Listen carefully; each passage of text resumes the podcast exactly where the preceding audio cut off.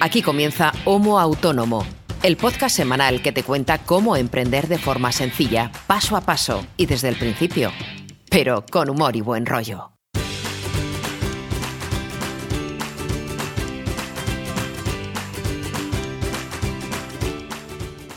Hola, ¿qué tal? Muy buenas a todos y bienvenidos a este quinto episodio de Homo Autónomo, el podcast de autónomos hecho por autónomos para todos los autónomos primerizos o veteranos. En el fondo da igual porque todos tenemos los mismos problemas, las mismas preocupaciones y a veces hasta los mismos marrones. Hoy vamos a hacer un episodio un poquito especial en el que vamos a hacer nuestro DAFO personal, o al menos una parte del DAFO. Veremos qué es el DAFO, para qué sirve y en qué nos puede ayudar siendo autónomos. Pero antes de empezar, voy a darle paso a mi querido amigo César, que está al otro lado del cable, que parecemos aquí los chicos del cable, eh, para ver qué tal le ha ido la semana. Hola César, ¿cómo estás? Buenos días. Olita, olita personitas, emprendedoras y autónomas, ¿qué tal? Bien, ¿y tú? ¿Qué tal ha ido la semana? Bueno, normalilla, sin mucho, sin mucho follón. Bueno, no, me ha pasado una cosilla muy interesante, eh, que me he equivocado al emitir una factura. Bueno, no me he equivocado. He emitido en una factura un concepto que no correspondía a esa razón fiscal, sino a otra de, tipo internacional y era un, una cuantía relativamente pequeña. Y hombre, emite la factura nueva. Ahí digo, mira, chaval, para el trabajo que me voy a dar, creando la factura nueva, sí. te regalo el importe, que no es nada. No es algo de pobre ni tú ni yo. Eh, tira para adelante. ¡Ay, qué detalle! Sí, sí, detalle, pero para la próxima vez dime las cosas correctamente en el correo, ¿sabes? Pero claro. no, no, hay problema, todo bien. Sí. No, aparte ese pequeño, eh, estas cositas que pasan a diario o casi a diario, eh, todo bien. Bueno, ya hablaré en la sección de información del follón de las contraseñas, que me he tirado ayer casi tres horas cambiando contraseñas. ¿Cómo? Pero aparte de eso, todo bien. Bueno, espero que eh, hayas visto alguno de algún tutorial que tengo por ahí sobre cómo organizar esas contraseñas para no tener que hacerlo más. Yo te puedo decir también qué es lo que yo utilizo, que me ha, me ha facilitado mucho la tarea uh -huh. y a lo mejor a la gente que nos escucha también le puede venir bien. Eh, vamos al lío. Antes de nada, ¿qué tal tu semana? Pues bien, un poco más tranquila porque estamos en, bueno, en semanas blancas, llamemos, podemos llamarlo semanas blancas. Están en el parón de exámenes ahora mis alumnos, entonces tengo un poquito más de tiempo para dedicarle a otras cosas. Entonces estoy en plena corrección de trabajos, eh, bueno, el examen, eh, etcétera, pero bueno, un poquito más relajado de lo habitual en la parte de académica, pero eh, la parte de proyectos, pues bueno, al mismo nivel, e incluso han entrado un par de leads esta semana que a ver en que se materializan al final, pero bueno, eh, contento, bien, como siempre, liado. Uh, ya tenemos la web en pleno funcionamiento, ya estamos empezando a recibir el primer feedback de, de escuchantes del podcast, uh -huh. casi, casi todos bastante buenos en principio, a, a pesar de que los primeros capítulos son la muerte del audio. Bueno, oye, como siempre, ya lo hemos dicho, iremos mejorando poco a poco. Claro, claro, no, pero nada, la gente muy poquito a poco, pero se está empezando a subir al carro, tenemos muy pocas escuchas aún, pero bueno, ya somos más que el primer día que éramos tú y yo, y mi madre y la tuya, y poco más. Bien. Eh, hoy vamos a hablar de el DAFO, ¿vale? Que puede que muchos de los que nos escuchen ya lo conozcan, porque hay gente que viene también de mi podcast y bueno, ya he hablado de ello, ya he hecho algún tutorial de ello también. Eh, pero bueno, para el común de los mortales o para el que no está tan metido en los temas de comunicación, de marketing y demás, el DAFO al final es una herramienta súper sencilla, es una herramienta de análisis muy simple, pero que también te aporta mucha información. Y lo bueno es que no es una foto fija, sino que te permite ver un poco tanto de tu evolución interior como persona o del proyecto, sino también cómo se van desarrollando todos los acontecimientos que te afectan tanto a ti como a tu proyecto. Entonces es una pieza fundamental dentro de lo que sería la estrategia de negocio de un proyecto de, emprendimiento y es algo a tener en cuenta. Entonces hoy creo que también un poco para explicar qué es el DAFO y cómo se hace, lo mejor es que eh, hagamos eh, caso y ejemplo con nosotros mismos y hagamos un pequeño DAFO personal nuestro. No completo, porque sí que hay variables externas que mmm, son imprevisibles y que mmm, es difícil de controlar, ¿vale? Toda la parte externa del DAFO, pero al menos la parte interna, lo que son las debilidades y las fortalezas, sí que conviene tenerlas controladas y ver cómo evolucionan, pues por ejemplo, dentro de un año, ver si nuestras debilidades siguen siendo tales o no o ya no son debilidades, sino que se han convertido en han dejado de serlo o incluso han podido ser una fortaleza, ¿vale? O han, aparecido debilidades nuevas o amenazas nuevas. Eh, esto hay que, hay que revisarlo cada poco tiempo. Y es muy interesante esto que, que, has comentado, que forma parte de la estrategia de negocio. Es decir, es una herramienta que entra dentro de un grupo de herramientas y estrategias mucho más amplio y sin la cual tu proyecto no puede ir a ningún sitio. Eh, sin plan de negocio, sin estrategia de negocio, no vas a ir a ninguna parte. Es preferible que antes de hacer nada te sientes calmadamente y elabores tu, tu estrategia de negocio, tu plan, algo que lleva bastante tiempo, que es relativamente complejo. Si escuchas el podcast de Ángel, seguro que ya sabrás bien de qué te hablo, porque es algo que él trata con bastante profundidad. Pero bueno, que es una pequeña parte de algo más grande, pero como bien decías tú, es una parte esencial. Sí, de hecho, el DAFO luego se complementa con un segundo análisis que es el CAME, que lo que hace es trabajar sobre tus fortalezas, tus debilidades, tus oportunidades y tus amenazas para corregirlas, potenciarlas, explotarlas y minimizarlas. O sea, en función de cada cuadrante del DAFO, eh, que ahora lo veremos, eh, pues ir trabajando tú mismo sobre tus propias fortalezas para mejorarlas, tus propias debilidades para minimizarlas lo máximo posible esas oportunidades, intentar explotarlas y las amenazas, pues en la medida posible, tenerlas controladas o al menos tener previsto siempre un plan B para, por si aparecen, estar prevenido.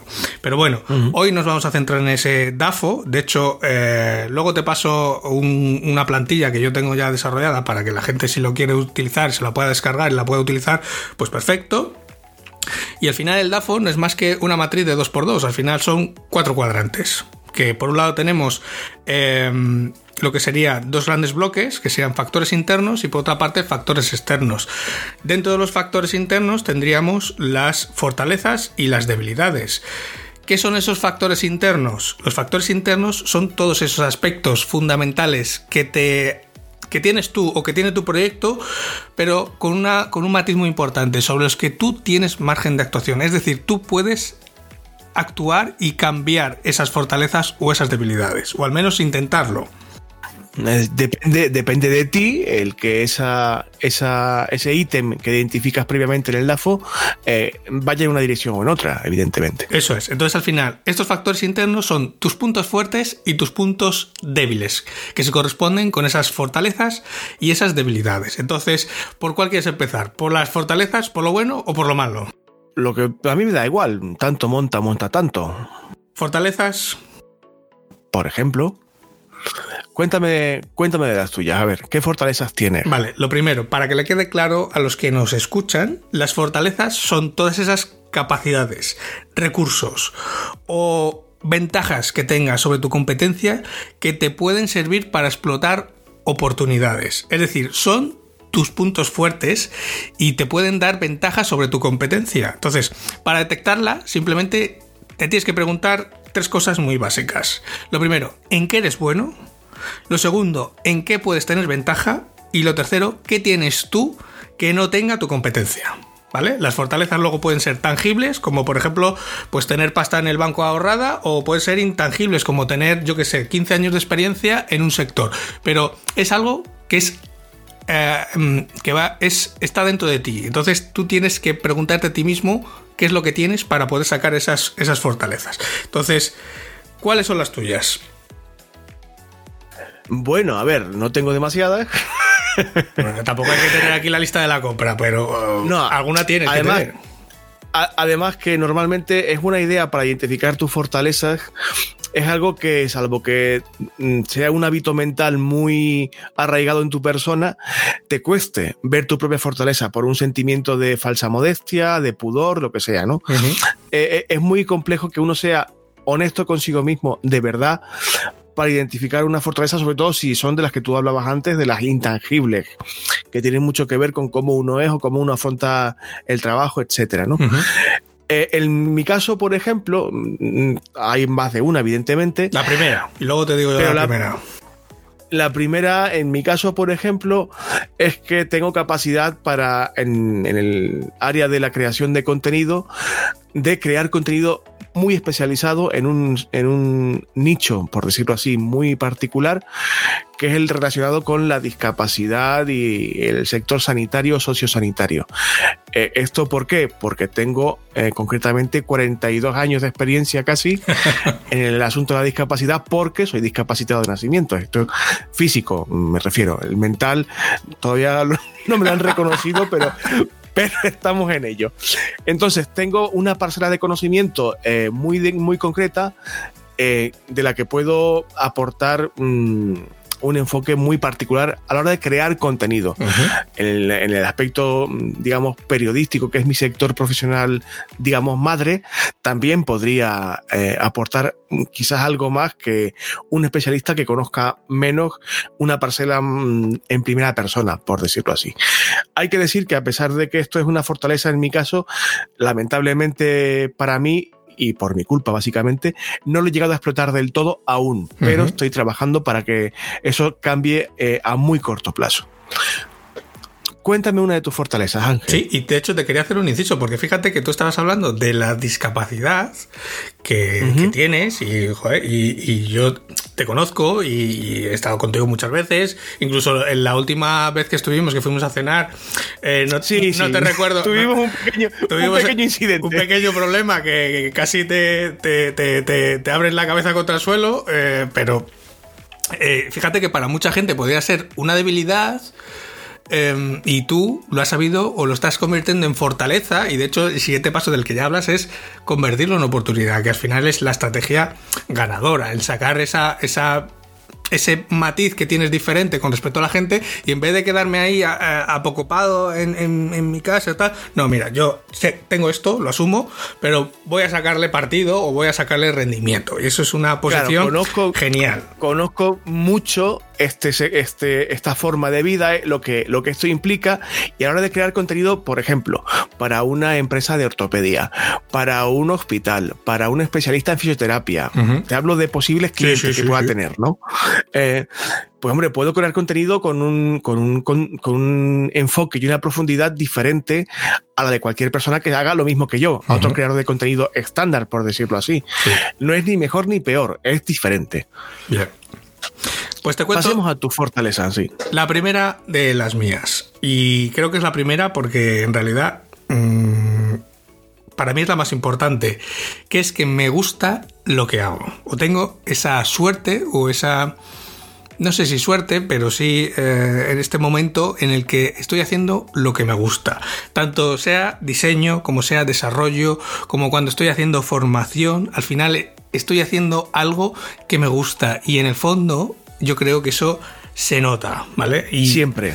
Y, siempre. Y, una de las cosas que me gusta, tanto de dar clase como del podcast, como de cuando escribo tutoriales, es que para enseñar a otras personas, o como cuando estamos hablando aquí ahora del DAFO o de, otras cosas que estamos hablando en el podcast, es que para enseñar a la gente o para formar a la gente o para que la gente pueda aprender contigo, eh, no hay mejor forma de aprender que tener que enseñarlo, porque para poder explicarle a alguien algo, tú necesitas tenerlo meridianamente claro en tu cabeza, porque si no lo tienes claro en tu cabeza, si tú no lo tienes claro, cuando se lo cuentas a la otra persona, mucho menos lo va a tener claro. Entonces, eh, esas son cosas que a mí desde ya hace muchos años sí que me gustan y creo que en el fondo se me da bien, porque bueno, también tengo las encuestas de, por ejemplo, la universidad en la que doy clase, donde, pues bueno, siempre quedo bien en los rankings, o sea que de momento no tengo quejas, o sea que por lo menos puedo suponer que esa fortaleza eh, la tengo.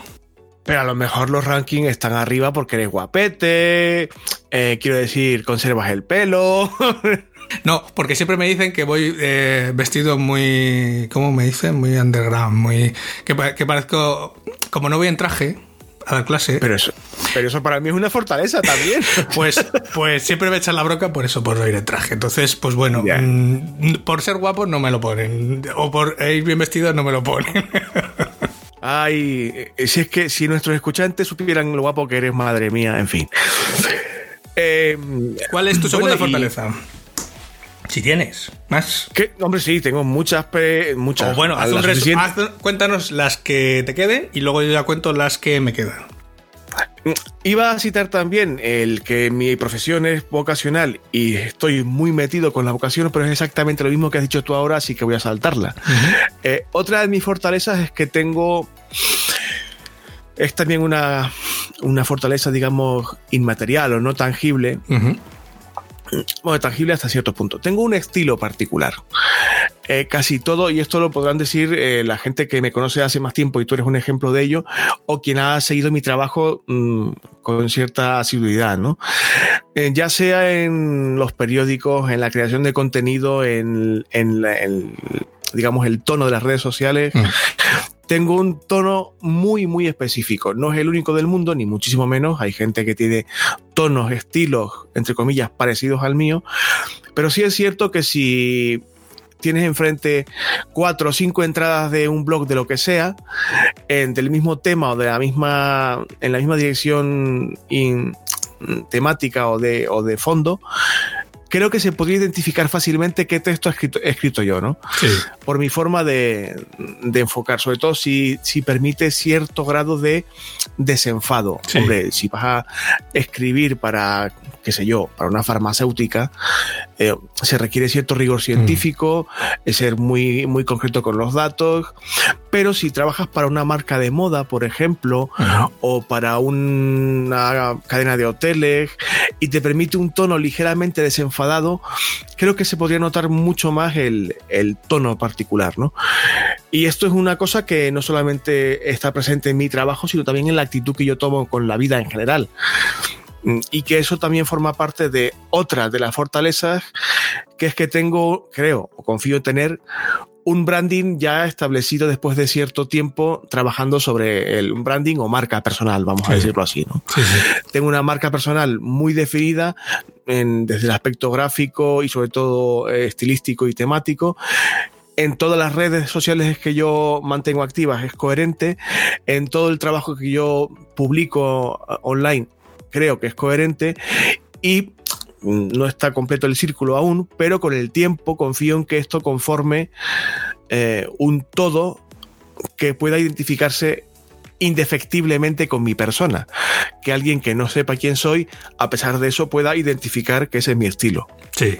Que queda, vamos, yo lo veo meridianamente claro por eso, porque conozco tus textos, conozco la forma en que, por ejemplo, cuando pones un tweet, o sea, esa forma de expresar de expresarte es, eh, es característica tuya, ese estilo un poco a veces gamberro, eh, de coña, eh, cuando, la, cuando la situación lo permite, lógicamente cuando la situación claro, que, no todos los clientes lo permiten, claro, claro. cuando no puede ser así, pues lógicamente tendrá que ser serio o como, como, prefiera el cliente, pero sí que en, tus, en tu blog o en la forma en la que escribes en redes sociales, pues sí que siempre hay ese tono de... siempre te saca una sonrisa, ¿no? Cuando acabas de leer un párrafo o acabar de leer el texto, pues siempre, a mí siempre, siempre se me queda la media sonrisilla y digo, siempre pienso lo mismo, qué cabrón este brito. O sea, al final, mmm, por eso, porque tienes ese estilo gamberro, un poco canalla, eh, de coña, que sí que es reconocible y bueno, la imagen en redes sociales sí que está, yo creo que ya más que consolidada. O sea, sí que, sí que ese ejercicio está bien hecho para, como ejercicio de marca personal, está bien construido.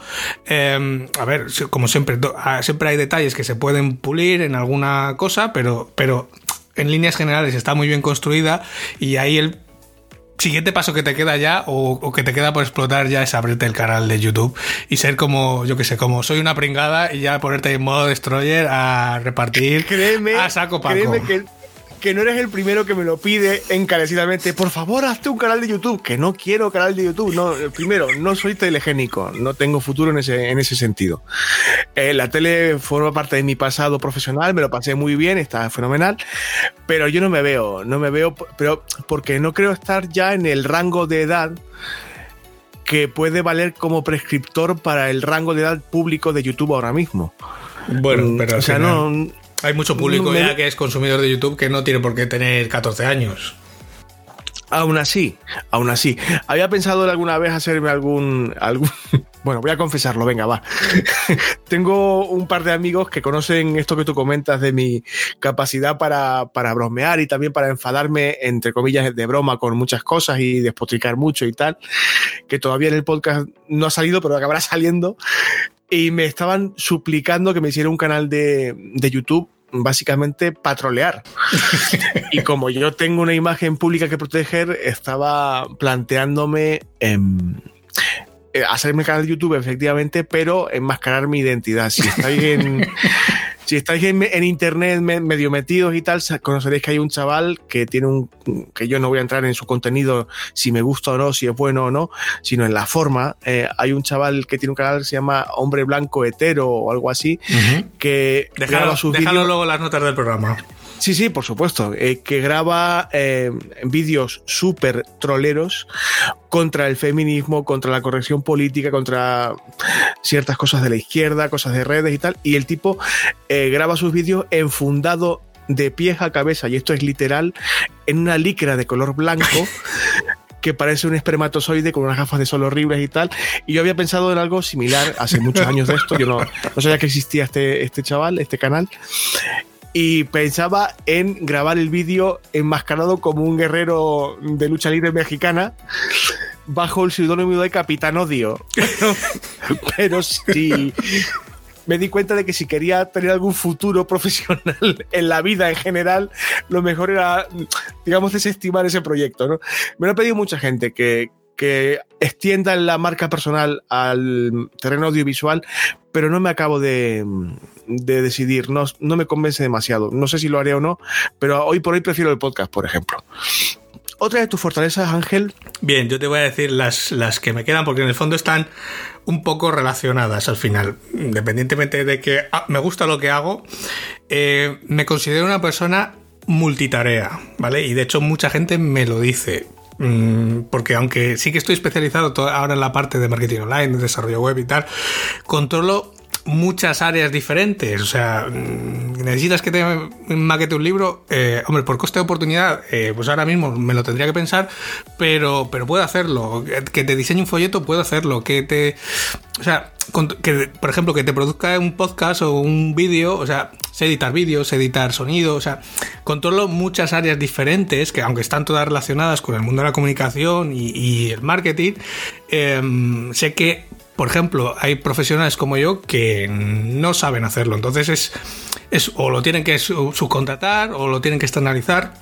Mientras que yo tengo esa capacidad de poder hacerlo, eh, pues, pues poder hacerlo yo desde mi ordenador, desde mi oficina y, no tener que sacarlo a, o externalizarlo a nadie.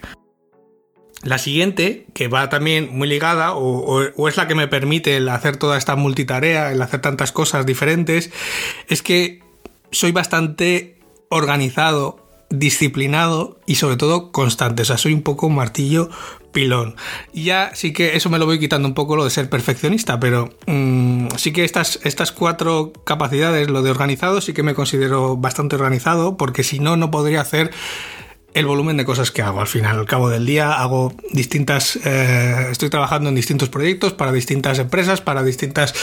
incluso distintos trabajos, y, si no me organizo, sería un caos. Y al final, esa forma de tenerlo un poco controlado, ¿vale? Y sobre todo ser constante, porque mm, sí que muchas veces, eh, sobre todo para estos negocios online, eh, pues por ejemplo la creación de contenidos tiene que ser algo constante, no puede ser eh, empezar con mucha fuerza al principio y a los dos meses evaporarte, porque mm. ni los motores de búsqueda ni la audiencia te va a tomar en serio. Entonces...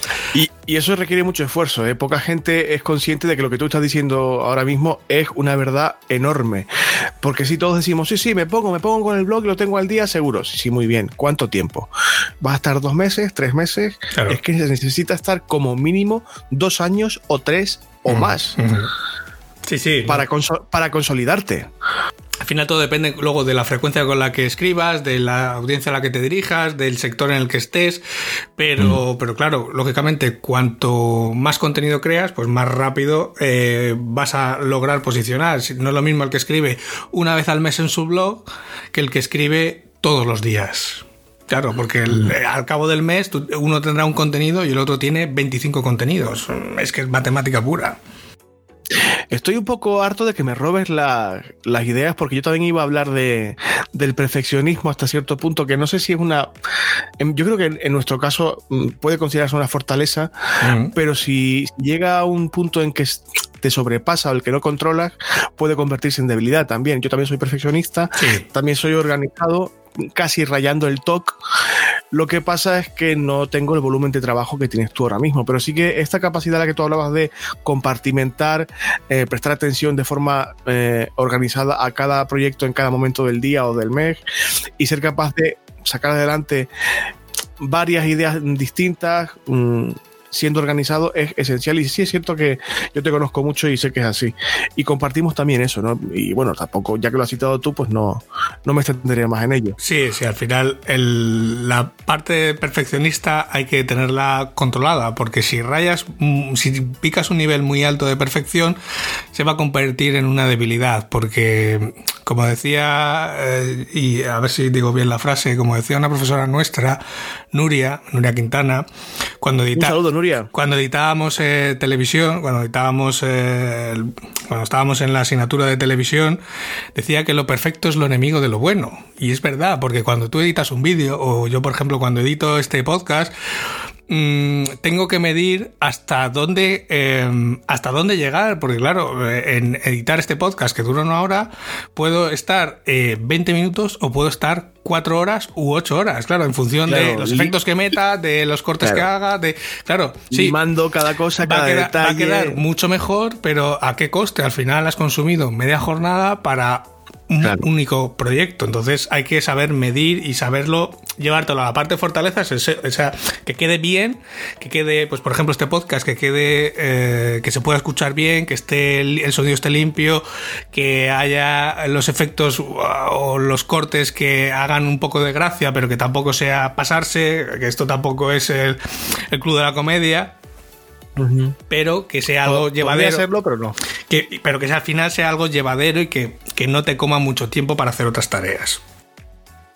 Eh, bueno no sé si quieres continuar con tus fortalezas No, o Yo con esas ya. eh, Ah, bueno, sí, tengo una última que al final es. Con esas tres anteriores, el que me gusta lo que hago, el ser multitarea y el ser organizado, es que me permite o tengo mucha facilidad para generar nuevos proyectos. Sea, a mí mm, me dices, Ángel, hacemos esto y como le vea el más mínimo atisbo de que pueda eh, traccionar, digo, pa'lante. O sea, mm, me cuesta muy poco montarme, embarcarme en otro proyecto. Por eso, porque mm, al final es, sé que eh, reajustando el calendario, eh, no, quitando, sino reajustando un poco el tiempo, al final, si se le puede sacar tiempo para desarrollar el proyecto, lo hago. ¿Vale? Al final es esa forma, esa facilidad que tengo para generar proyectos. También porque tengo esa estructura, tengo esa infraestructura, tengo servidores, tengo dominios, o sea, te- tengo esa capacidad para poderlo hacer y a un coste relativamente bajo. Porque sobre todo si es un proyecto online que al final es un dominio y un hosting, el dominio no vale nada o vale muy poco, el hosting yo lo tengo, o sea, tengo mi propio servidor, o sea, tengo esa capacidad para ponerlo en marcha de forma muy rápida. De hecho, este podcast eh, vio la luz material en muy pocos días. Eh, pasamos de la idea a estar ya tra- trabajando en contenidos de la web y en, nada, en, en menos de una semana. Y esas serían todas, eh, o al menos de momento, las que yo detecto ahora a principios de 2019. Ahora, ahora te haré un comentario respecto a eso. Eh, yo también iba a hablar de, esa capacidad que también compartimos tú y yo, que es la capacidad de eso, de embarcarse en muchos proyectos, pero eh, como ya lo has dicho y tampoco voy a repetirme yo, voy a darle una vueltita y a hablar también de una capacidad que es mi última fortaleza, digamos, para esbozar en este DAFO eh, condensado que, que desplazamos, que desarrollamos aquí, que es mi capacidad para, como soy muy inquieto, muy curioso, me meto en movidas muy diferentes. O sea, lo mismo, lo mismo este año estoy súper a tope con la creación de contenido, pero dentro de seis meses esto del podcast va súper para arriba y, me mola el tema y de repente me meto a muerte a investigar el tema del podcast. Como también soy un poquito perfeccionista, como ya decíamos antes, pues me pongo a investigar sobre equipamiento, eh, trucos, software, tal, me da por aprender a montar, eh, que ya estoy en ello. Mm, y lo mismo dentro de un año mmm, descubro que el parapente es un mundo apasionante, pues me da por el parapente. eh, ¿Sabe? Y son, eh, digamos, esferas de acción totalmente distintas. Hmm. Pero me mola ese rollo. Y eso también me permite adquirir conocimiento o experiencias que puedo mmm, volcar en mi trabajo de creación de contenido. Porque me, porque me gusta todo, me atrae todo, me apasiona todo cuando estoy metido en eso.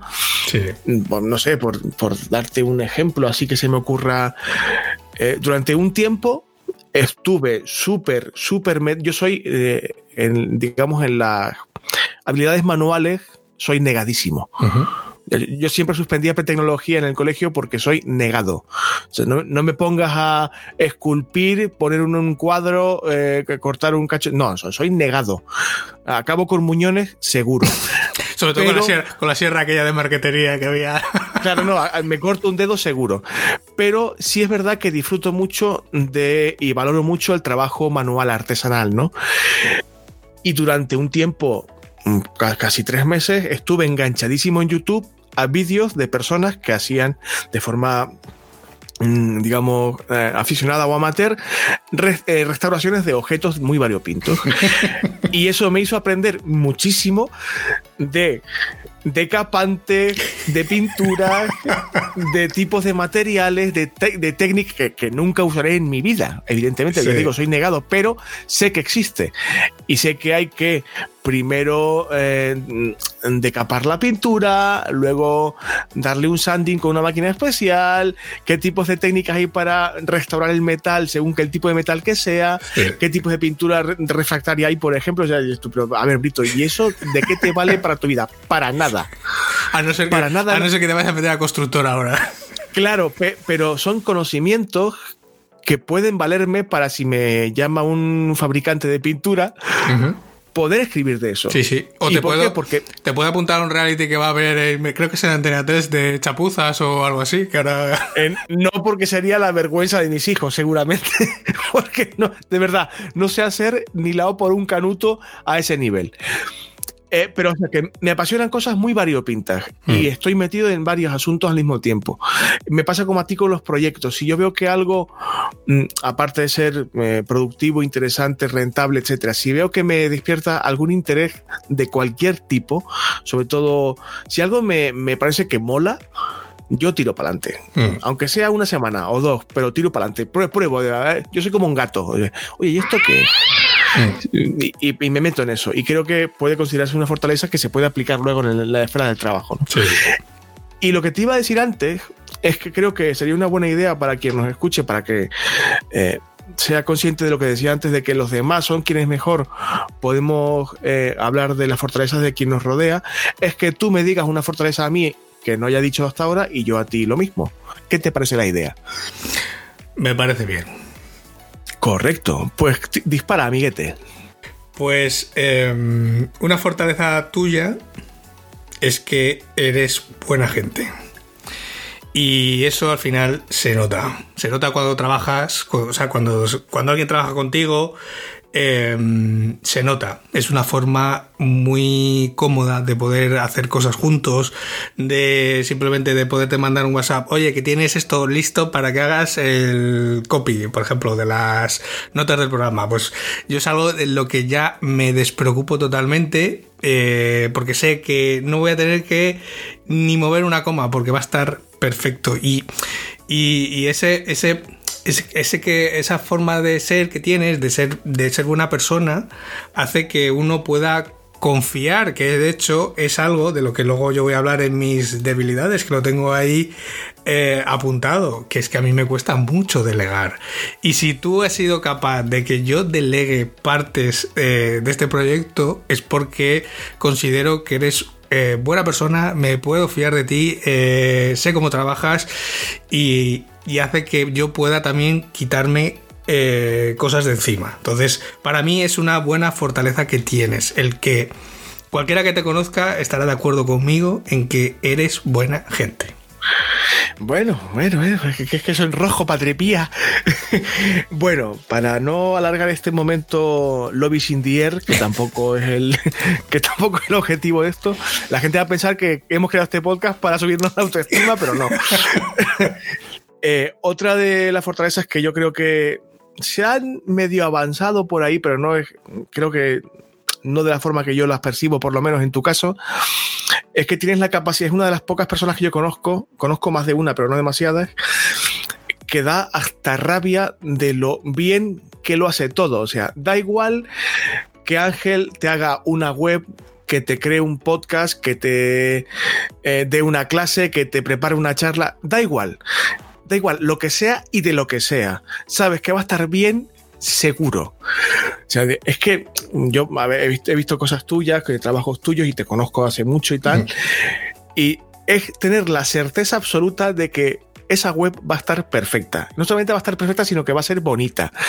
Y que si mañana te digo, oye Ángel, mira, tengo una pequeña duda con la teoría de cuerdas y la física fundamental, y a ver si me puedes echar una mano con esto. Y seguro que en un mes lo tienes súper niquelado nivel Stephen Hawking. O sea, es del tipo del típico perfil de persona que suele dar en rabia y despertar mucha envidia, y eso quizás podría estar en una de las de los cuadrantes del DAFO, en las amenazas, el tema de despertar envidia, porque todo lo hace bien. A ver, evidentemente, no todo lo haces bien, tendrás tus momentos oscuros y todos somos humanos y fallamos, pero en el aspecto profesional, que es lo que a mí me interesa, en la esfera profesional sabes que el trabajo que pasa por tu mano va a estar bien hecho, seguro, que no va a haber nada, posiblemente sea fruto de una combinación de todas las fortalezas de las que has hablado anteriormente, ¿no? Pero sabes que algo que está hecho por ti va a estar bien hecho seguro y que va a tener o ningún fallo o muy poco fallo. Y que además va a ser bonito y que va a ser estético y que va a funcionar y que va a cumplir la función para la que está pensada. Y eso es, de verdad, es muy poco habitual, no solamente en este sector, sino en cualquier otro es difícil confiar en alguien, salvo que hayas visto su trabajo previamente o, hayas tenido experiencia digamos, de primera mano con él, porque es muy difícil confiar en un profesional y hay mucho mangurrián por ahí, mucha mangurriana. no, no, de verdad, o sea, en todos los sectores, en cualquier sector. Sí, sí, sí. Y es muy difícil encontrarse con alguien que sepas positivamente que primero va a dejarse la piel y segundo eh, va a dejarlo bien. O sea, que te podrá gustar más o menos, podrá necesitar un cambio o no, pero que va a estar bien de arriba abajo, eso seguro. Y es muy poco común y para mí es una de tus principales fortalezas. Bueno. ¿Que mm. da rabia? Sí, da un poco de rabia. Pero bueno, es una fortaleza para mí muy grande. Bueno, ya, muchas, muchas gracias. En el fondo es un poco, mm, a ver, yo me tomo cualquier proyecto, me da igual que sea mío, que sea común con otra persona o que sea de uno de mis clientes, me da igual. Es un, yo, los proyectos de mis clientes son como si fueran mis proyectos.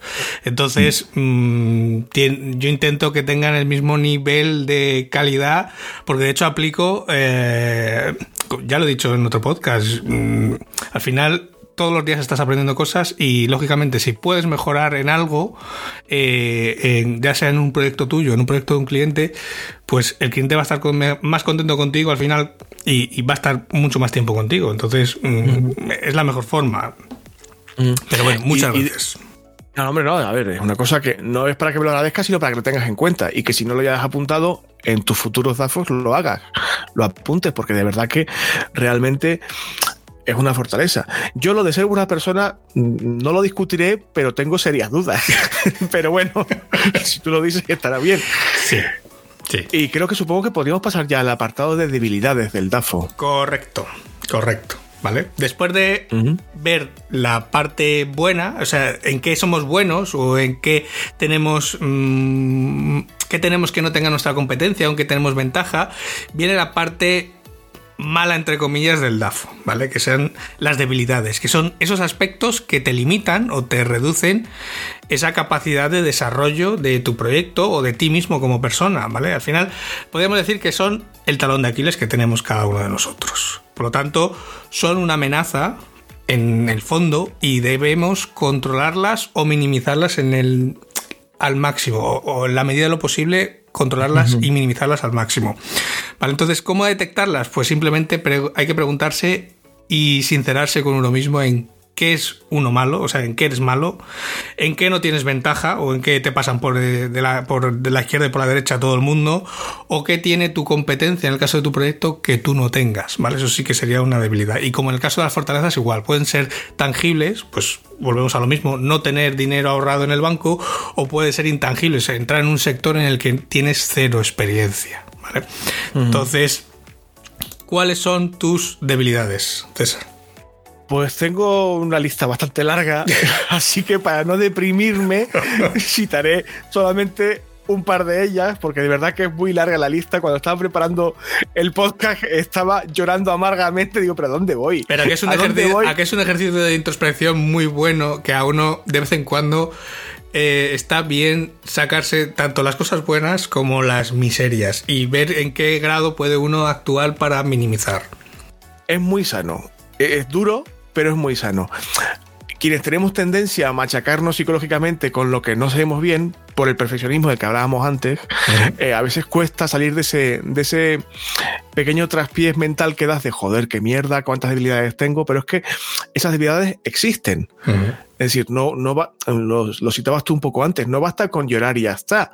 Vale, ¿quieres cambiarlo? Cámbialo. ¿Has identificado que se, no sé, 23 debilidades? Pues intenta que sean 22 o 20, pero ponte a ello ya. Es sano, es sano, es doloroso, pero es sano. Bueno, en mi caso, una de mis debilidades, por ejemplo, en, en aspectos técnicos de marketing y digamos en la trastienda, la tubería del marketing, estoy súper pez todavía. Justo en tu fortaleza, eh, en, tu principal eh, área de negocio, que es el marketing digital, el posicionamiento SEO, toda la trastienda, en ese caso yo flojeo un poquito y necesito aumentar y mejorar mi formación. Básicamente porque no fue mi formación universitaria eh, elegida, ¿no? Pero me, como me ha tocado irme reconvirtiendo eh, eh, poco a poco, me doy cuenta de que una de mis principales carencias es justo esa.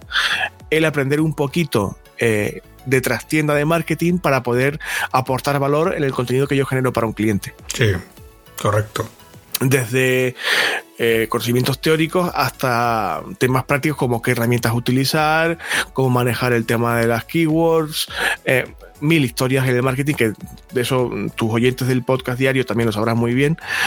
Y de lo que tú eres un, un titán absoluto, por eso también me mola trabajar contigo porque aprendo de eso, ¿no? Es un poco el objetivo también de embarcarme en este proyecto para intentar aprender de, todo lo que no sé. En esa faceta, digamos, técnica del marketing, que el, tema online, en el ecosistema online es esencial hoy en día, necesito mejorar ostensiblemente. Vale. En tu caso. En mi caso, la primera, y yo tengo alguna ligada a lo que tú acabas de decir, es decir, a la, a la falta de conocimiento en algún área, que luego la cuento, pero la primera, la más importante ahora mismo, en este momento de mi vida, ojo, y lo vuelvo a decir porque el DAFO no es una foto fija, esto puede cambiar con el paso de los meses, pero a día de... Debe cambiar. Debe cambiar. A día de hoy, la principal debilidad que yo tengo ahora mismo es la falta de tiempo. O sea, la falta de tiempo disponible para poder hacer eh, todo lo que quiero hacer, incluso hacer otras cosas que me gustaría hacer y que no puedo por falta de tiempo. Que ese es el, uno de mis principales problemas ahora mismo, mi principal debilidad a día de hoy. Y que no nace en absoluto, y me consta, de una mala gestión del tiempo, al revés, es que el día no tiene más horas. O sea, es eso, al final no, hay otra. El tener, eh, como, ya, eh, como ya hemos visto, el, tener un trabajo por cuenta ajena, el, trabajar por cuenta propia, el dar clases, el tener proyectos eh, propios, proyectos de clientes, em, llega un momento en que en las horas de las franjas del calendario del día se llenan y, es que el día solo tiene 24 horas. No, mm. no puedes eh, hacer magia. Entonces sí, lo puedes organizar mejor, lo puedes optimizar mucho más, pero llega un momento en que no hay más tiempo disponible. Entonces... Mm, sé que es una de las debilidades, sé que es algo sobre lo que tengo que trabajar, tengo que pensar cómo mm, reorientar esto para tener más tiempo disponible, para poder simplemente poder hacer más. No por la, parte la parte buena de esa debilidad es que te va bastante bien. O sea, tu posición ahora mismo es bastante no envidiable, pero no es mala. Quiero decir, te puedes permitir eh, elegir proyectos y eh, tienes una economía saneada y tal. Eso, el coste personal, imagino que debe ser elevado también, el no tener tiempo para hacer todo lo que tú quieres, que no tiene que ser siempre profesional, puede ser también personal, tu vida privada o X, ¿no? Pero tiene su doble vertiente, o sea, no tienes tiempo para nada en absoluto de lo que quisieras, o, mucho menos de lo que quisieras, pero por el contra estás trabajando mucho y te va muy bien, o sea, eso está fenomenal.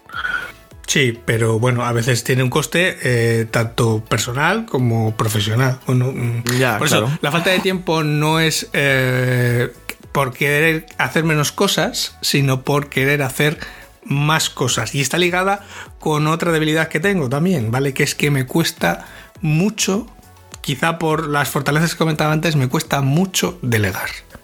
Me cuesta mucho confiar en, sobre todo a nivel profesional, en alguien que pueda hacer parte de un proyecto en el que yo esté metido o el que yo esté llevando. Por eso, porque por mi forma de trabajar, por el estándar de calidad que yo quiero eh, y por lo que me encuentro mm, prácticamente a diario, lo que tú hablabas antes de los mangarrianes, es que me sigo encontrando mucho, bueno, de hecho tengo mucho cliente rebotado al final, entonces...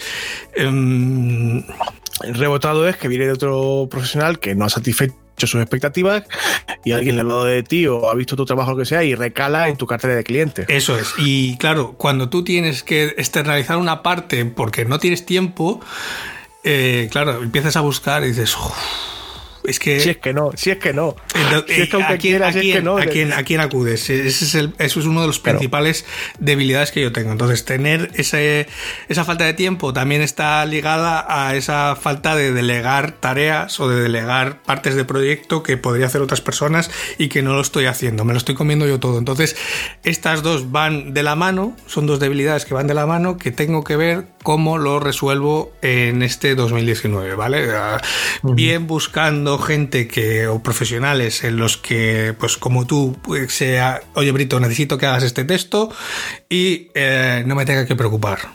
porque si al final externalizo, yo qué sé, una parte de un desarrollo de una web y luego resulta que tengo que, eh, cuando me vuelve otra vez, tengo que revisar o rehacer gran parte de lo que han hecho, claro, claro, claro, eh, no es operativo. porque al final trabajo dos veces. Entonces, y eso me cuesta, me cuesta mucho y sé que y soy consciente de ello y sé que esa falta de tiempo viene ligada por esta falta de externalizar o de delegar partes o proyectos o, tareas. Bueno, a ver, es salvable, es una debilidad. Sí, sí, es algo, es algo salvable. Es algo salvable. Es más eh, de coco mío, de, pues oye, de. Mm, pues tendré que ceder una. No ceder, yo no, es que no quiero ceder una parte de calidad, sino es una labor de búsqueda, de encontrar el equipo con el que yo me sienta cómodo para trabajar en proyectos en común. O sea, es un poco ir formando ese equipo para yo liberarme de tareas y eso, y poder abarcar más y poder coger, o sea, poder tener más disponibilidad de tiempo para poder hacer otros proyectos, para poder hacer mucho más. Bueno, bueno, no está mal, no está mal. En mi caso, por ejemplo, otra de mis debilidades de la lista es algo tan prosaico y tan palpable con la ausencia de recursos. Quiero decir con esto que, eh, a ver, no voy a decir que soy pobre como una rata porque no es el caso, pero tengo unos recursos económicos limitados.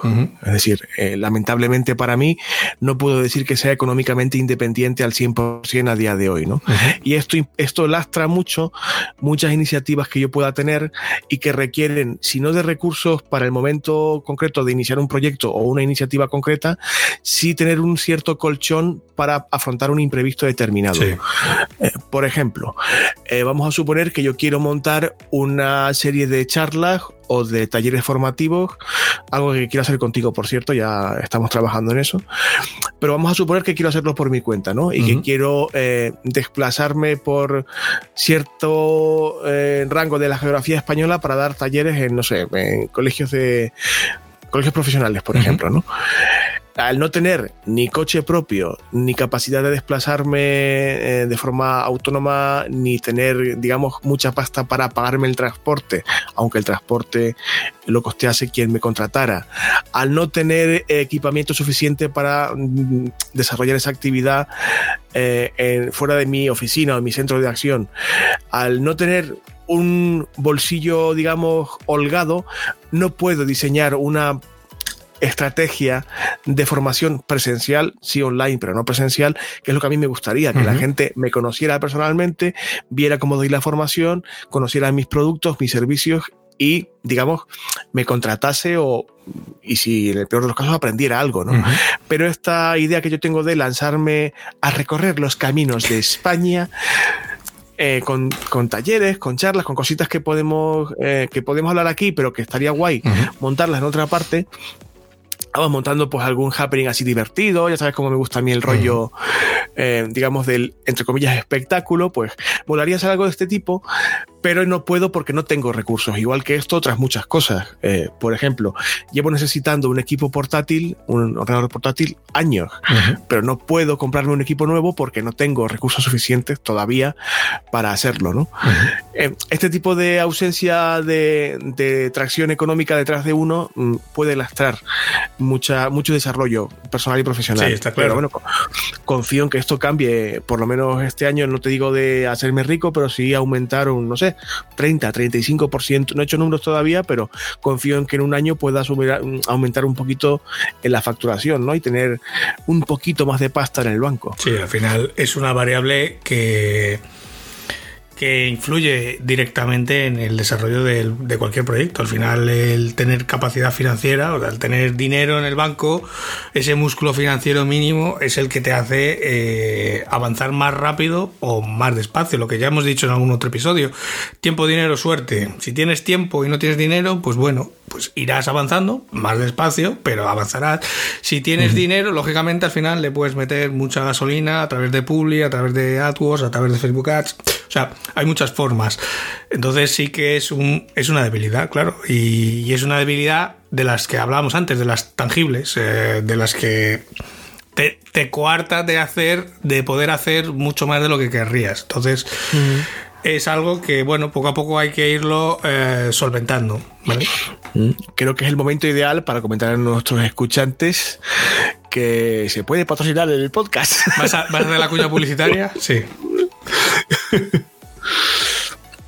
Eh, bueno, no sé si tienes alguna debilidad más. Sí, sí. Eh, que Yo, dos, dos, muy rápidas y con eso ya termino. La, una, de las debilidades, una de las debilidades que tengo y va ligada con la que comentabas tú antes de la formación en marketing es que yo no soy programador. O sea, yo no soy ingeniero informático. Yo no soy un bestia parda de estos que te programan algo de cero. Eh, vamos, como el que, no sé, el que se escribe la lista de la compra yo no tengo esa formación. Yo soy desarrollador, entiendo código, puedo trabajar con él, eh, puedo hacer modificaciones, tanto pequeñas como grandes, pero tengo ese hándicap de, mira, me viene un cliente, es que necesito conectar esto, como siempre, como ya te he dicho muchas veces, viene alguien, te pide una movida de estas, que dices, madre de Dios. ¿Qué es esto? ¿Qué es esto? pero es que las hay y te las encuentras eh, con mucha frecuencia, ¿no? Entonces, al final es un, desarrollo, es, un desarrollo a medida, que no se puede hacer con, mira, pones eh, dos plugins y eh, a volar, no, es algo que hay que hacerle ad hoc a ese cliente con los riesgos que ello conlleva, porque que a cada actualización luego se puede romper, pero claro, que yo no me siento capacitado porque no tengo esa formación, yo no soy ingeniero informático. Y esa es una de las debilidades que sí que intento paliar en la medida posible y cada día, pues lógicamente vas aprendiendo más porque a fuerza de tocar todos los días código, pues aprendes más cosas, pero mm, yo no tengo esa capacidad de hacer algo de la nada, eh, o sea, una aplicación de cero.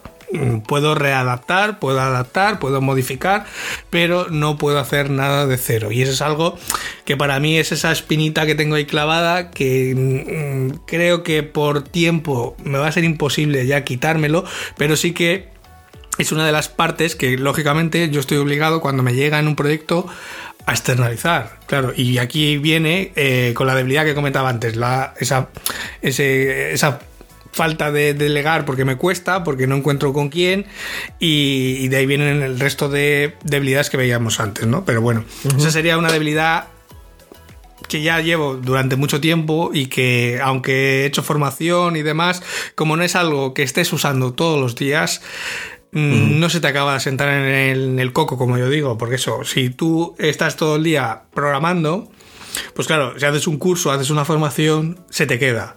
Pero claro, si haces un mm. curso y no lo vuelves a tocar hasta, sabe Dios, seis meses después, pues... Si no aplicas, no, se, te, no fijas. Se, te ha olvidado. Entonces, esa es una espinita que tengo ahí clavada que no creo que me pueda quitar en la vida. Pero bueno, hay que vivir con ella. No desesperes, nunca se sabe. Nunca se sabe.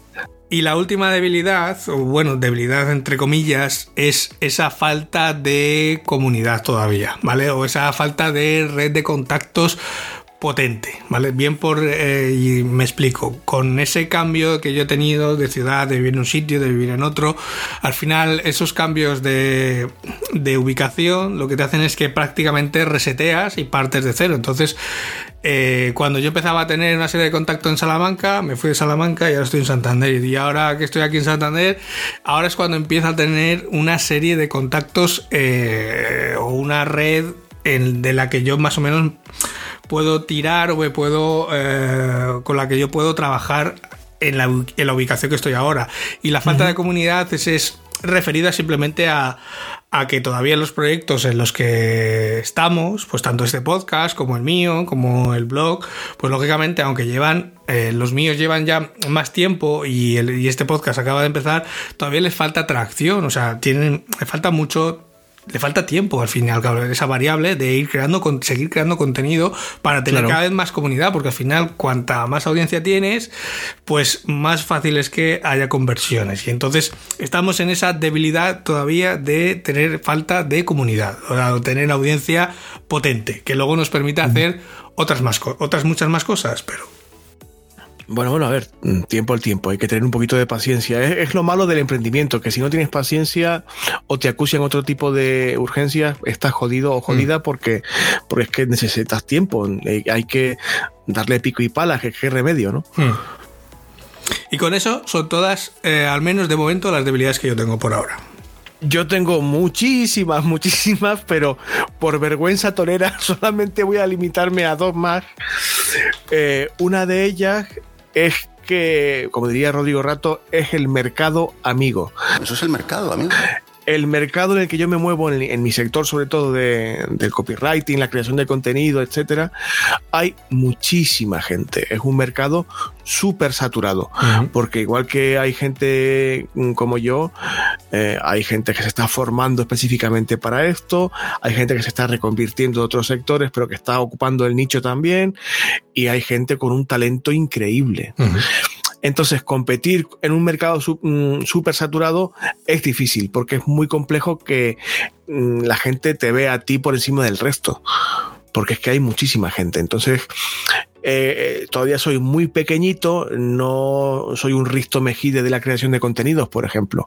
No soy famoso, no conozco a nadie mm. famoso, no, no tengo ningún padrino, o sea, no tengo ninguna percha de la que valerme para ser un poquito más conocido en un mercado que de verdad está saturadísimo. saturadísimo. Eh, mm, y es una debilidad eh, que, bueno, hay que considerar. No sé cómo solventarla porque es difícil, pero bueno. Más que debilidad, es amenaza, porque en realidad tú, tienes, mucha, ah, bueno, igual que yo, yo también tengo mucha competencia, pero al final hay esa falta de visibilidad, eh, que al final es el problema que, que, tienes y que yo también tengo, aunque no lo parezca, eh, es, eh, es, trabajar sobre ella. Al final es, es, seguir generando contenido, hacer cada vez más, hacer cosas que cada vez sean más visibles y lógicamente irse uno especializando en algo, porque si al final tú compites contra 100.000 creadores de contenido genéricos, pues claro, estás compitiendo contra 100.000, mientras que si tú te especializas, como hablabas antes, de eh, el sector sanitario, de las farmacéuticas, etcétera, gente realmente potente que cree contenidos para ese tipo de empresas, no va a haber 100.000, va a haber muchísimos menos. Claro, es que esa era otra de las debilidades ligadas a esta, que eh, mi, ausencia ahora mismo, por lo menos, de especialización. Como no tengo un fondo económico amplio, como, habla, como hablaba antes, necesito abarcar mucho más, ¿no? Y mm. eso me impide, o me ha impedido hasta ahora, especializarme de verdad en un tipo de contenido concreto. Esto no sé si cambiará, confío en que sí, eh, a corto o medio plazo, pero forma parte de, un binomio del mercado donde hay muchísima gente escribiendo de lo mismo y la ausencia de especialización, por lo menos temporal. Y como última que tampoco sabía si ponerlo en la amenaza o en, o en debilidad, porque también tenía ciertas dudas como con lo del mercado saturado, es que la creación de contenido está empezando a ser automatizada. No es un asunto que esté muy desarrollado todavía, pero vamos hacia la automatización en la creación de contenido, no solamente de texto, sino de audio y de vídeo.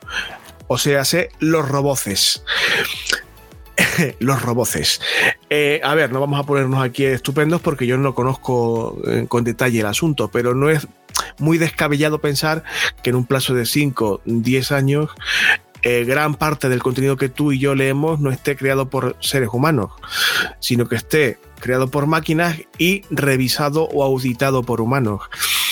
Esto no es una amenaza o una debilidad tangible todavía, pero sí es cierto que está asomando a la patita y diciéndome, oye chato, que muy bien, pero que tu tiempo igual se acaba como creador de contenido per se.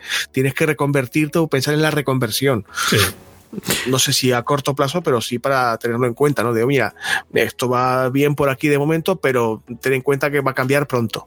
Sí, aunque sea mal de muchos consuelo de tontos, no es la única profesión que se va a ver afectada, sino que se van a ver afectadas muchísimas profesiones, así que, eh, de hecho, ni siquiera creo que como sociedad estemos todavía preparados para ello. O sea, queda muchísimo trabajo. De hecho, te voy a pasar luego un enlace de, de una charla de, de, un amigo mío, de un conocido mío, que es Javier Sirven, que es, es un evangelista tecnológico, que este tío es eh, bueno, lo que contó hace tres años se está cumpliendo ahora, lo que cuenta ahora se cumplirá dentro de cinco años, o sea, tiene una capacidad para adelantarse a lo que va a, a lo que va a suceder tecnológicamente hablando bestial, ¿no? Porque está muy metido en estos temas. Te lo voy a poner para que la links en la nota del programa, para que sí la, eh, también la gente que nos escucha mm, puedan, puedan ver un poco por dónde van a ir los tiros, ¿vale? Porque es, es un vídeo que lo empiezas a ver, no sé si dura una, creo que dura algo menos de una hora o tres cuartos de hora o así, pero lo empiezas a ver y desde el minuto uno te tiene súper enganchado, porque aunque ya tiene, yo creo que tiene un par de años, eh, hay cosas que ya se han cumplido y hay cosas que lo estás que las cuando las escuchas dices, ostras, es que esto mm, va a pasar de, aquí a nada.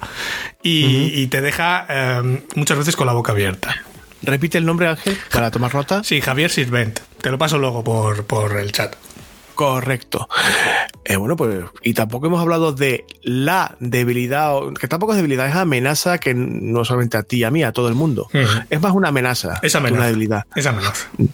Que es la crisis que se nos viene, amigos. Porque viene otra crisis. Esto es así.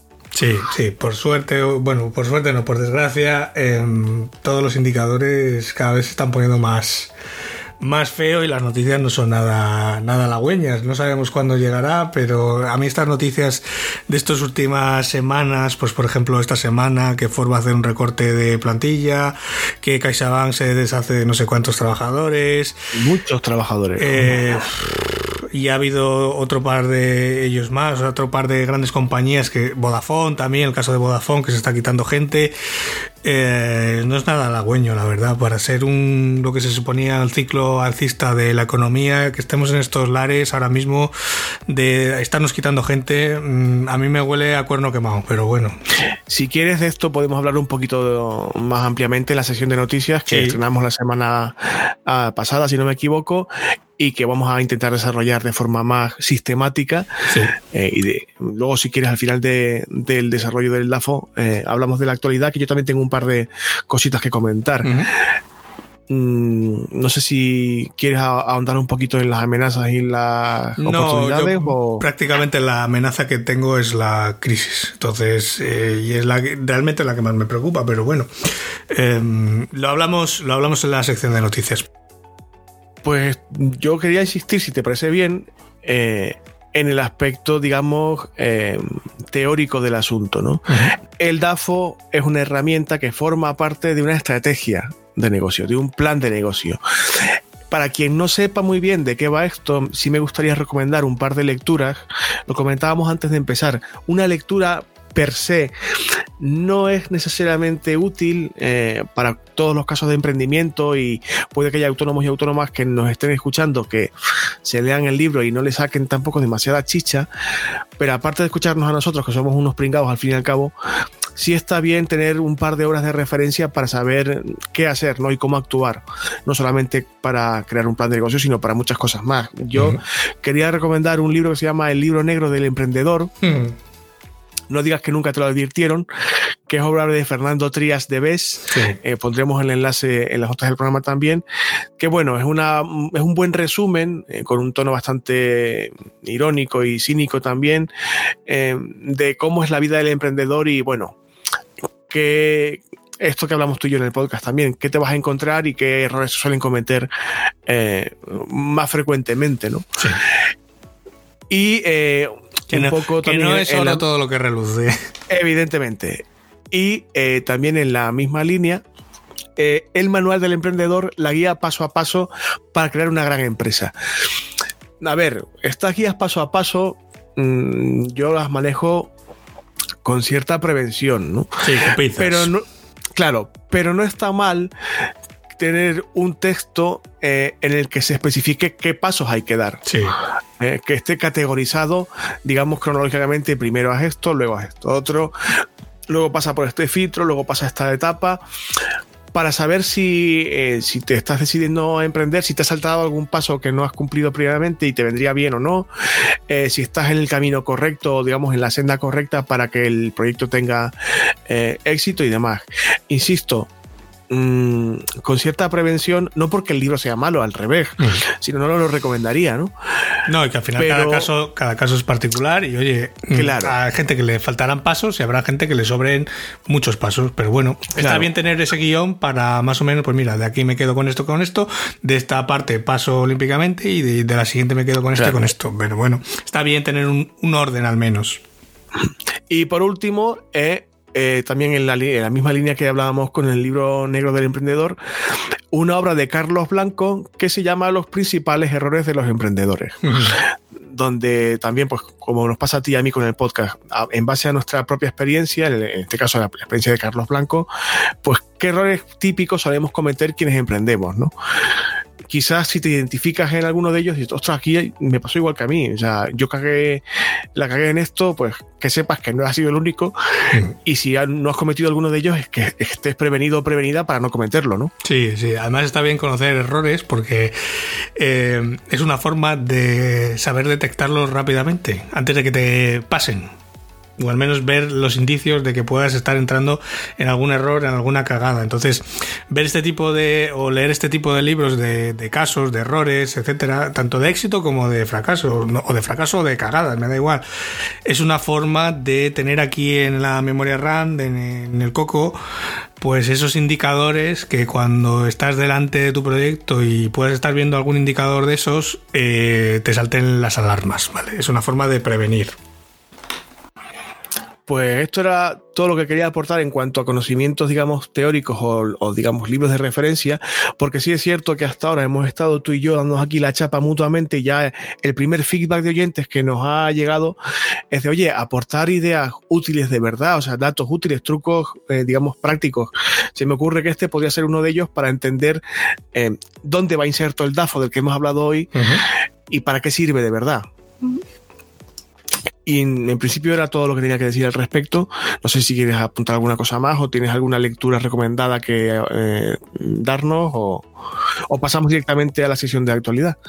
Mm, lecturas como tal, es que hay muchas. Era lo que comentábamos antes del, del episodio, que al final realmente eh, leer un libro te puede aportar mucho o te puede aportar nada. Lo que sí que muchas veces te pasa es que después de haber leído 20 libros, tienes 20 ideas o incluso un resumen de 20 páginas de esos 20 libros que realmente lo que te vale, porque al final es como todo. En los libros, pues eh, también hay mucha paja, mm, porque hay que llenar muchas páginas. Entonces, mm, está bien recomendar libros, pero a mí no me gusta, a mí me gusta más recomendar algún tutorial, algún vídeo como el que te he dicho de Sirven, que te puede abrir un poco los ojos.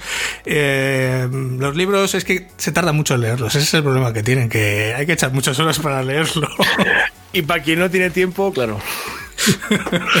bueno, pero dejamos aquí estos pequeños apuntes, sí. dejaremos todas las notas del programa, tanto la charla en vídeo como estas lecturillas. igual que ahora lo haremos en todos los programas, cualquier cosa que recomendemos lo dejaremos en las notas, o sea, no para que no perdáis la pista, vamos. Cierto. ¿Qué te parece si pasamos a la sesión de actualidad? Actualízame, venga.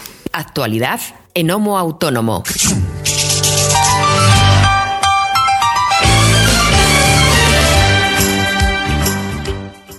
Eh, pues mira, quería hablarte de.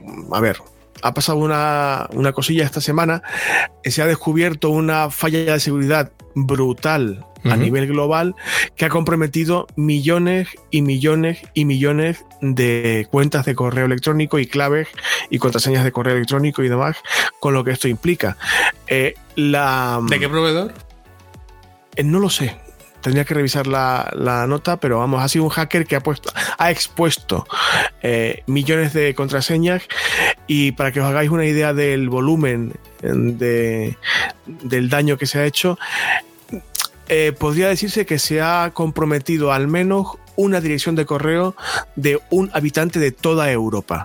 O sea, mm, si tienes dos cuentas de correo, por ejemplo, está, es casi seguro que una de ellas se ha visto comprometida. Uh -huh. De hecho, hay una herramienta que te vale para comprobar si tu cuenta de correo se ha visto comprometida o no. Uh -huh.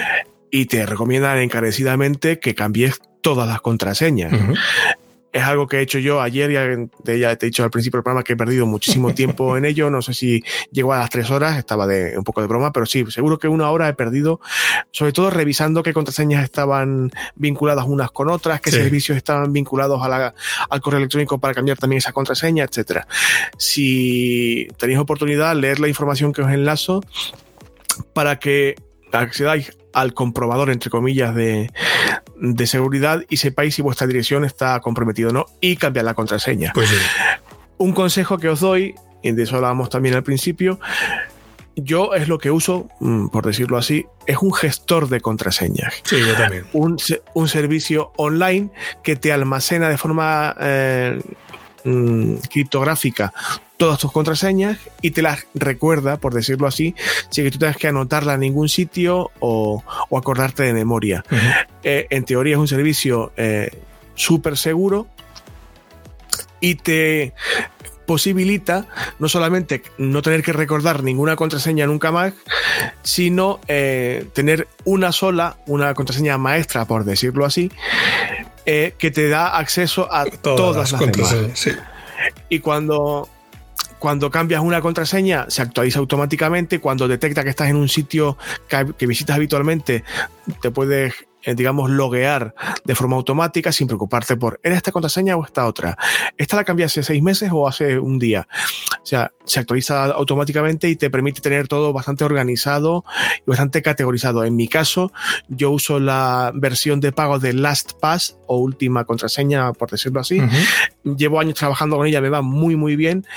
A pesar de eso, pues me ha, me, me, he estado un tiempo, por decirlo así, pues comprobando, revisando, cambiando unas, cambiando otras y me ha llevado un tiempecito, pero vamos, eh, se ha dado estas fallas de seguridad y te recomendamos que le des una revisadita por si acaso. Sí, de hecho yo utilizo yo utilizo otro gestor de contraseñas, bueno, es que si no, sin él no, no podría vivir porque yo creo que es la aplicación que hablo, o sea que si no interactúo con ella más de 40 veces al día no interactúo ninguna, que es eh, Safe and Cloud, te, paso, te lo paso luego para que lo pongas en las notas, también es una, es una aplicación que tiene tanto versión para, si no recuerdo mal, Windows, eh, Mac, tanto Android como iOS, eh, que que lo que hace es agrupar todas esas contraseñas. De hecho, tiene sus propios generadores de contraseñas. O sea, te permite generar eh, la típica contraseña de estas de 30 caracteres alfanumérico que no hay Dios que la sepa eh, para cada uno de los servicios que tengas. Y lo bueno es que, que también tiene eh, es gratis, pero eh, tiene servicio de pago, que me creo que si no recuerdo mal son 5 euros o algo así, que lo pagas una vez y ya te olvidas, que te permite sincronizarlos a través de, por ejemplo, tu cuenta de Drive. ¿Vale? Digamos que el archivo donde guarda toda esa información encriptada lo guarda en tu Drive y tienes todas las contraseñas sincronizadas entre todos los dispositivos, que para mí es algo que me viene genial porque independientemente del equipo en el que estés, si estoy con el móvil, si estoy con la tablet o con el, el, portátil, pues siempre están las contraseñas actualizadas. En el momento que metes una, pues pum, automáticamente te aparece en cualquier otro dispositivo. Bueno, son dos servicios que se aparecen muchísimo. También es verdad que yo empecé con la versión gratuita de las TAS y fue de la. Me pasó como a ti, me di cuenta de lo mucho que lo usaba y lo útil sí, que sí, era. Sí. Y fue de las poquitas cosas que no me pensé ni tres segundos pasar a la versión de pago porque lo merece muchísimo. Es que al final, eh, si tienes eh, en todos tus servicios la contraseña del 123456, eh, pues claro, tienes un problema bastante eh, grave o una contraseña similar, me da igual, porque al final hay contraseñas que aunque tú creas que son difíciles, de hecho en Safe Cloud te lo pone, cuando generas una contraseña te pone hasta el tiempo que un ordenador, o sea, un una máquina de estas desencriptar tardaría en descifrar esa contraseña. Te puede poner desde tres horas hasta siglos, ¿no? Pues entonces, si tienes un mm. sistema de estos, eh, vas a tener todas las contraseñas, pues, de este tipo, de 30 caracteres alfanuméricos, con símbolos, con cosas raras, que eso no hay Dios que lo, des, de lo desencripte ni que lo fuercen, porque y aparte te mm. va avisando cuando las tienes duplicadas, cuando llevas mucho tiempo sin cambiarlas, es una forma de tenerlo eh, al día todo esto, ¿no? Entonces, bueno, es un poco paliza al principio cambiarlas todas, pero bueno, Claro. poco a poco se puede ir haciendo, pero una vez que lo tienes, es la forma más segura de tener todas tus cuentas eh, seguras, propiamente dicho. Yo lo recomiendo muchísimo y por lo menos en el caso del, del gestor que yo utilizo tiene un plugin para el navegador que está Mm. integrado en el navegador Sí. y cuando estás navegando por internet es comodísimo añadir una nueva contraseña o, o autocompletar, o sea, está muy bien, de Sí. verdad. Y cuando pasan estas cositas que ha pasado esta semana de filtraciones masivas, pues hombre, mm, tanto para ti como para si llevas cuentas de clientes o algo así, es algo bastante curioso. Sí. De tener en cuenta por lo menos. Sí, sí. Y la otra información de la que quería hablarte, eh, he sabido esta semana de la existencia de un colectivo, eh, creo que a nivel nacional, tengo que revisar la web, pero creo que las hay en todas las comunidades autónomas de España, que se llama AUPA, y no es ninguna broma, que es un colectivo, digamos, sin ánimo de lucro y sin, en principio, ideología política detrás. AUPA es el acrónimo de Autónomos Unidos para Actuar. Eh, mientras estamos grabando este podcast, se está realizando la primera reunión en mi ciudad, pero voy a intentar contactar eh, con los responsables de, de esta asociación o este colectivo en mi ciudad para que nos cuenten en qué iniciativas tienen, qué es lo que defienden, aunque está todo en su web, que os enlazaré también. Y bueno, es digamos un intento, esperemos que sea fructífero y, y a ver cómo evoluciona el asunto, de agruparse para demandar cosas que todos los autónomos necesitamos, mm, como el comer, Eh, más protección social, eh, más beneficios fiscales, eh, en fin, os enlazo a la web y lo podréis leer con profundidad. E insisto, a ver si en los siguientes episodios puedo entrevistar a algún responsable y metemos el audio aquí para que sepáis un poco eh, de qué va. Por lo menos seguirle la pista, no sé si tendrá algo que ver con los colectivos, digamos, profesionales de autónomos que ya existen, Sí. Eh, pero bueno, es un- una iniciativa que está naciendo en estos momentos y que bueno, hay que seguir la pista. Sí, y hay que auparle, porque a ver si así entre todos nos aupamos y Claro, le damos de collejas a alguien. Claro, es que es la única forma. Si no nos juntamos y si no reivindicamos, porque tened en cuenta que todos los que estamos aquí en esto, eh, casi todos tenemos lo mismo, el mismo tipo de preocupaciones, el mismo tipo de problemas, en mayor o menor medida, pero somos iguales, todos nosotros. Y como si nos juntáramos, que que somos más de 3 millones, amigos y amigas, o sea, si nos juntáramos y hiciéramos por nosotros y por el colectivo estaría fenomenal. Pero bueno, vamos a seguir la pista de esta iniciativa asociativa de. AUPA, Autónomos Unidos para Actuar, a ver en qué, en qué queda la cosa. Perfecto. Y esto era en principio, era en principio lo que quería añadir en la actualidad. No sé si tú querías comentar el follón que ha habido con la Caixa que va a despedir a muchísima gente. Sí, bueno, vale. muchísima va ligada con lo que comentábamos antes de la amenaza de, de, de que, bueno, de que hay cada vez más eh, rumores o indicios o indicadores de que estamos a las puertas de, una nueva recesión, incluso peor de la que ya hemos vivido en estos últimos años. Entonces, eh, es algo que a mí especialmente me preocupa porque me genera cierta... Ya sabes que yo soy bastante maniático del control y de ya lo hemos comentado, ¿no? Y este tipo de noticias a mí me, eh, me ponen con la mosca aquí detrás de la oreja rápidamente, ¿no? Y todas estas noticias, todas estas noticias que hemos tenido en estas semanas de Vodafone que se va a sacar eh, mm, no sé cuántos eh, cientos de empleados, la Caixa esta semana también se va a quitar otros no sé cuántas oficinas y otros tantos empleados. decían en el, en el diario.es decían que iban a cerrar 800 oficinas y temen eh, los profesionales más de 2.000 despidos. O sea, 2000 más de 2.000 despidos es una barbaridad. Y el cierre de 800 oficinas puede suponer un aldabonazo serio para el funcionamiento, digamos, estándar de la, de la entidad. Me imagino que quien entiende de esto habrá valorado este asunto, ¿no? Y entenderá que cerrar 800 oficinas no implicará un mal funcionamiento de la entidad bancaria, pero a mí se me hace difícil pensar que un banco con 800 oficinas menos va a funcionar igual de bien. Depende, depende de dónde las quiten. Al final lo de siempre. La banca tiene una amenaza muy importante que es esa transformación digital, esa automatización de tareas, esa, toda esa inteligencia artificial y que al final, ¿cuánto hace que tú no vas a la oficina del banco? Pues mmm, bastante, ¿cierto? Sí. Porque como seas, como, como seas del mismo tipo que yo, que hace que no voy, mm, yo creo que años, porque todo por el móvil. Porque lo haces todo por internet, pues al final es que eh, es así de triste, pero es que si, claro, fomentas la banca online porque te genera eh, más beneficios y unos costes menores, pero a costa de, eh, pues eso, del trabajo de otras personas, claro. ¿Dónde funcionarán, seguirán funcionando las oficinas?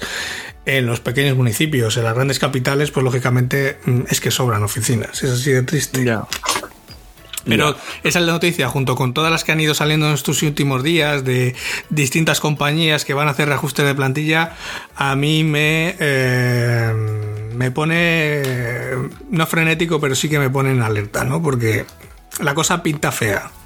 Le, leía en El Economista, eh, os enlazaré también en, en las notas, que vamos, JP Morgan, del, que yo me fío regular, pero bueno, es un nombre de una consultora de peso, vaticina esa próxima crisis gorda, gorda para 2020, que es ya.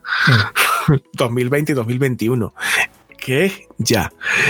Y las yo no entiendo de economía demasiado, la verdad, pero en las dinámicas que yo veo, según me muevo por ahí para mi, mi, curro y tal, me hace pensar que la gente no ha aprendido demasiado de la crisis que ya sufrimos hace unos años y que tengamos el mismo tipo de vicios, el mismo tipo de dinámicas y que como venga otra más gorda, como comentabas tú, va a ser morrocotudo el golpe. Lo peor, lo peor no es que no hayamos aprendido, que bueno, Habrá gente que sí, habrá gente que no, habrá empresas que sí, habrá empresas que no. Lo peor es que estamos peor preparados ante un escenario de crisis, ¿vale? Porque cuando llegó la de 2007-2008, más o menos, pues todos teníamos un cierto colchón con el que poder tirar o poder pasar o poder capear.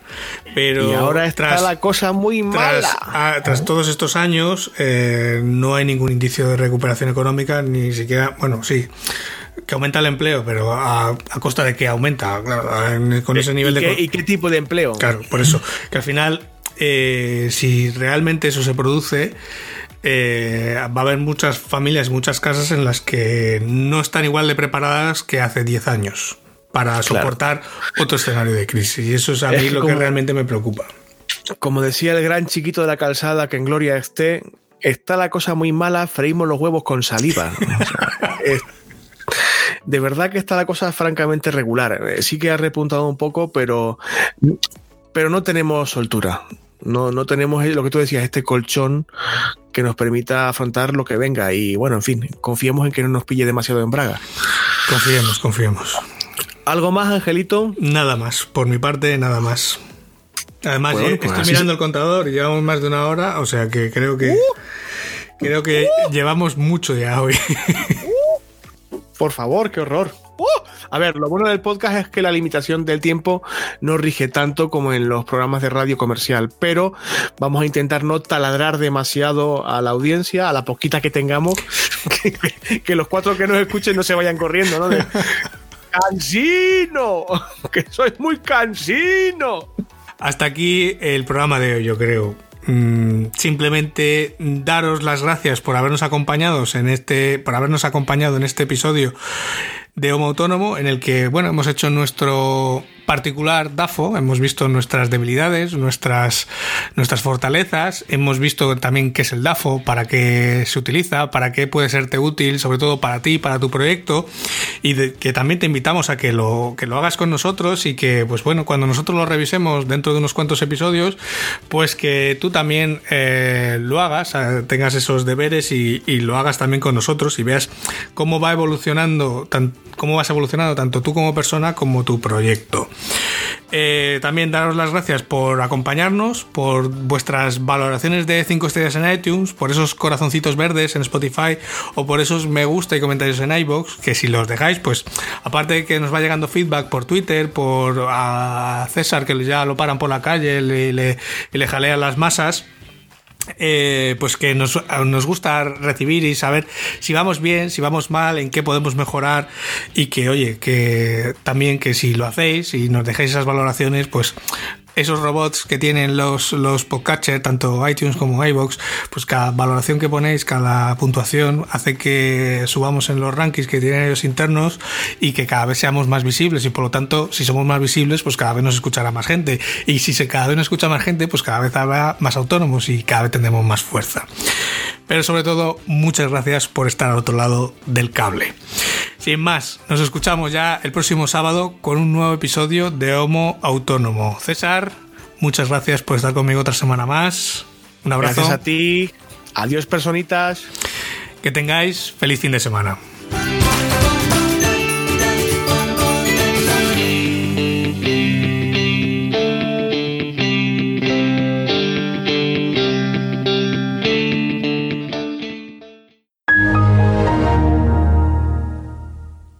cansino, que soy muy cansino.